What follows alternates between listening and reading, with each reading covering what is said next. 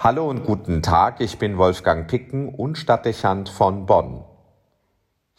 Wovor man den Körper bewahren sollte, um sich vor ansteckenden und lebensgefährlichen Krankheiten zu schützen, das haben wir spätestens wieder durch die Hygieneschutzbestimmungen und die beginnende Impfkampagne der Corona-Pandemie gelernt.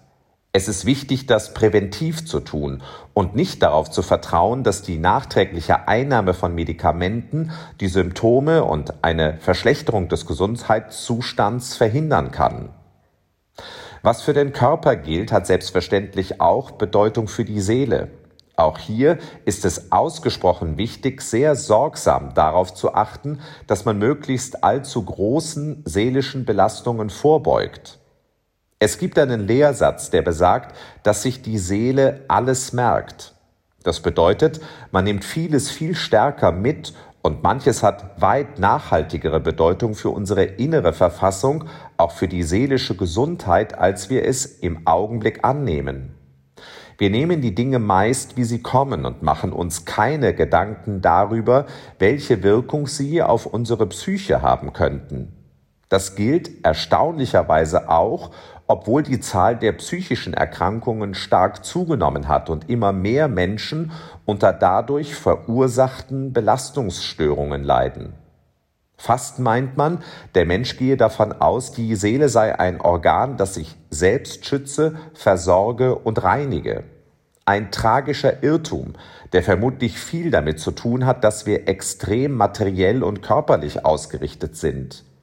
In unserer Lebensart, nicht zuletzt durch den ersatzlosen Verlust einer religiösen Kultur, scheint der Blick auf die Seele und erst recht auf das, was sie braucht und wovor man sie schützen sollte, vollständig aus dem Blick verloren. Sport machen, Muskeln aufbauen und weiterentwickeln, Fitness betreiben, das steht zunehmend hoch im Kurs. Hier wird viel Zeit und Energie investiert und auch nicht wenig Geld verdient. Nicht anders verhält es sich mit der Ernährung. Nicht wenige kaufen inzwischen sehr bewusst ihre Lebensmittel ein, stellen die Essensgewohnheiten um, von vegetarisch bis zu vegan, um bewusster und gesünder zu leben. Mit Blick auf den Körper geschieht das zumindest. Aber die Bedürftigkeit und Erfordernisse der Seele bleiben oft vollständig auf der Strecke. Der eine oder andere ersetzt die frühere religiöse Übung mit Yoga oder Meditation, aber das bleibt die Ausnahme und kurz gesagt ist bei weitem nicht ausreichend, wenn es darum geht, mit der Seele gut zu leben. Spiritualität und Ethik im Christentum werden oft als leere Übung und zur Form erstarrter religiöser Praxis verstanden. Das verstärkt die Tendenz vieler weg von ihrer konfessionellen Beheimatung und führt zum Wegfall vieler Übungen und Haltungen, die viel stärker direkt mit der Seele verknüpft sind und ihrem Schutz dienen, als es noch bekannt wäre. Das ließe sich vielfältig ausführen.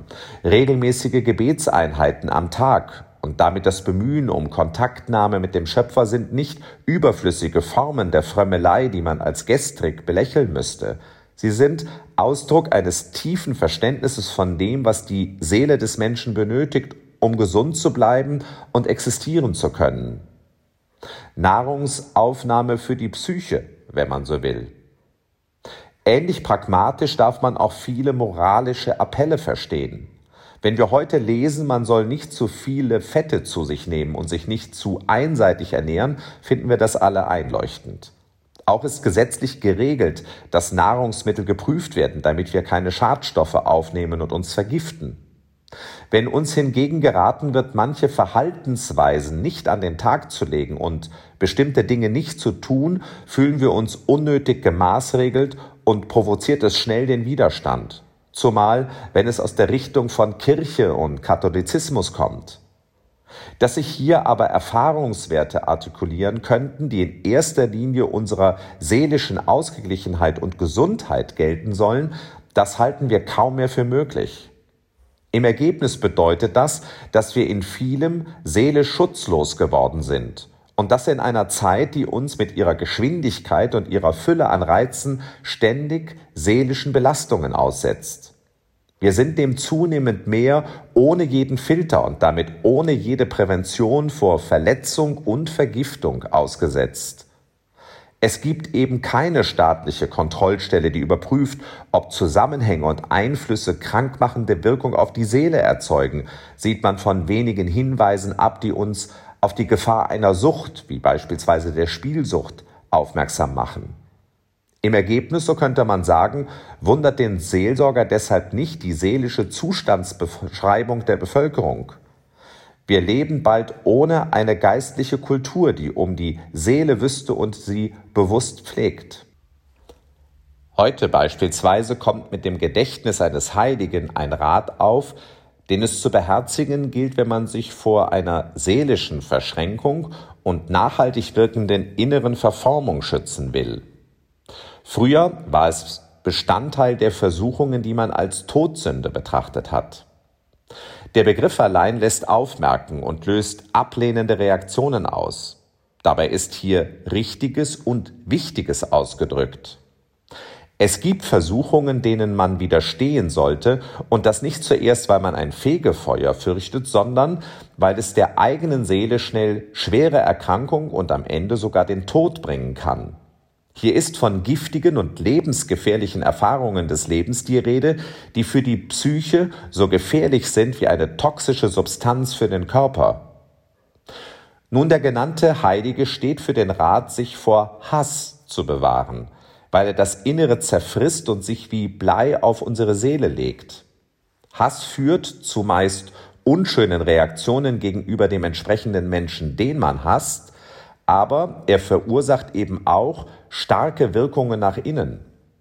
Also wäre es gut, für uns gut, wir besäßen einen eingeübten Reflex, der uns vor solchen Gefühlen zurückschrecken lässt und uns mahnt, sich von ihnen nicht beherrschen zu lassen. Es ist zuerst zu unserem eigenen Vorteil. Aber Hass und tiefe Abneigung zu empfinden, etwas, was man früher nicht einmal hätte denken dürfen, das finden wir heute vielfach normal. Wir teilen es mit anderen und lassen es zum Ausgangspunkt gemeinsamer Überlegungen werden, wie wir uns zusammen an der betreffenden Person revanchieren, selbstverständlich, weil sie es natürlich nicht anders verdient. Aber wir schaden uns unbemerkt damit selbst, weil wir es auf unsere Seele nehmen. Eine tragische Ahnungslosigkeit mit großen Konsequenzen. Vom Tagesheiligen, dem heiligen Fidelis von Sigmaringen, der im 16. Jahrhundert lebt und bei einer Mission in der Schweiz von Bauern ermordet wird, ist ein Gebet überliefert, das innerlich nachzuvollziehen und mitzusprechen hilfreich wäre, weil es die Gefahr des Hasses markiert und sehr deutlich macht, wie wichtig es für unsere Seele ist, uns vor einem solchen Gefühl zu bewahren. Aus seinen Worten spricht eine große Klugheit und ein tiefer Einblick in die Gesetze der Seele. Das Gebet lautet Gütigster Jesus, bewahre mich davor, dass ich je einen Menschen, und mag er mich noch so hassen und verfolgen, verachte, geringschätze, ihn herabsetze oder mich von ihm abwende. Lass in mir niemals Hass oder auch nur eine bittere Empfindung gegen ihn aufkommen. Und lass nicht zu, dass ich an seiner Besserung verzweifle, solange er lebt. Wolfgang Picken für den Podcast Spitzen aus Kirche und Politik.